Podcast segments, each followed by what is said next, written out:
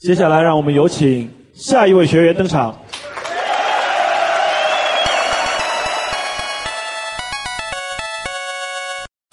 各位小伙伴，大家好，欢迎收听今晚脱口秀，我是大帅逼体验组。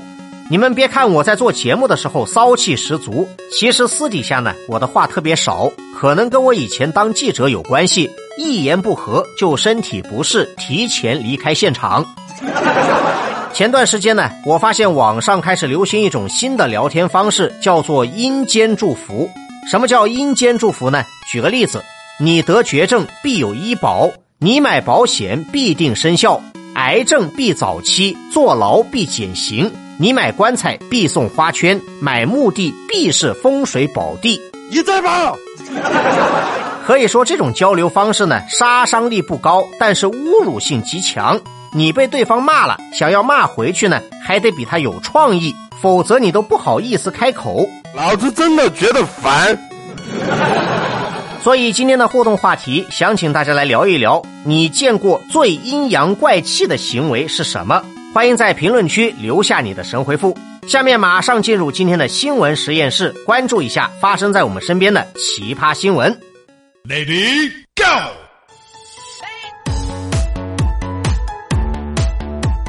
最近呢，我看到有人发了一条朋友圈，内容呢是这样的：我最讨厌两种人。一种是怎么都不接电话的，另一种是你不接他还要一直打的。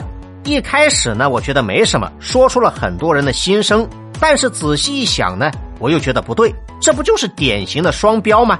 就相当于我开车最讨厌两种人：第一种是喜欢强行超车的，第二种是不让我强行超车的。说到开车，最近呢就有这么一条非常牛逼的新闻。事情呢发生在安徽阜阳。话说前不久的一天夜里，在当地呢发生了一起比较奇葩的交通纠纷。有一位老兄呢喝多了酒，然后跑到马路中间放飞自我，不停的唱歌跳舞，见车就拦，把路过的司机都吓了一大跳。你神经病啊！没过多久啊，有一辆倒霉的面包车经过这个路口的时候，只差那么一点就把他撞了，吓得司机赶紧停车，不敢再开了。碰巧现场呢有交警路过，马上赶来处理，把这个酒鬼拖走，并且安慰面包车司机。就在这个时候呢，警察忽然闻到面包车上有一股酒味，就顺便让司机吹了一下。结果这一吹不得了，醉驾！交警也没想到，居然还是买一送一。啊，That's good。最终的处理结果是呢，面包车司机涉嫌醉驾，驾照吊销加刑事拘留。而那个酒鬼呢，虽然也喝了不少，但是他没开车，只需要罚款五十。这个牛逼呢，可以吹一辈子。还有谁？假如我是那个司机，要我坐牢我也认了。但是我说什么也要查清楚，那个家伙是不是警察故意放出来钓鱼执法的？对不起，我是卧底。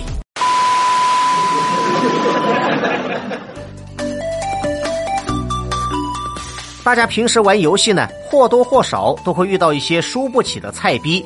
你赢了，他就找各种理由说你一定是开挂。比如说，最近呢就有这么一条沙雕新闻，事情发生在云南大理。故事的主角是一个血气方刚的年轻小伙子。话说有一天呢，他正在和别人下象棋，结果发现对手深不可测，把他给虐了。他觉得对方呢一定是作弊，于是他越想越气，但是下棋又下不过。为了给对手一点颜色，他做出了一个意想不到的举动，当场拿起了一颗棋子狙。然后一口吞了下去，把对手呢给吓了一大跳。你要干什么啊？但是做了这个举动呢，最后受伤的还是他自己。没过多久，他就感觉喉咙被堵住，说了一句“我不能呼吸了”，然后呢就被送到了医院抢救。医生呢用了各种方式，但是都不管用。最后呢想出了一个特别的主意，先给他打一针麻药，然后呢把棋子推进他的胃里。再用一个避孕套配合胃镜把棋子套住，最后再一拉就出来了。医生说啊，这种操作方式算是以柔克刚，可以避免患者的食道被异物擦伤。但是呢，一定要在专业人士的操作下才能使用。这个就叫专业。我想说呢，这还不算最牛逼的。据我所知，曾经有一位著名的主播跟阿姨玩斗地主，输了以后吃了一整块电脑屏幕。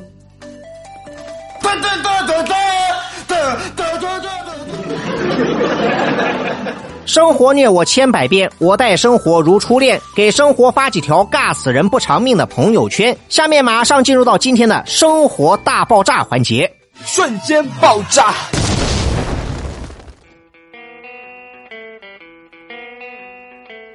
不知道还有没有人记得，曾经呢有这么一条新闻，说河南郑州一名老人在电梯内抽烟，被人劝阻，他觉得对方是多管闲事，双方吵了一架。结果吵完以后，老人心脏病发，人没了。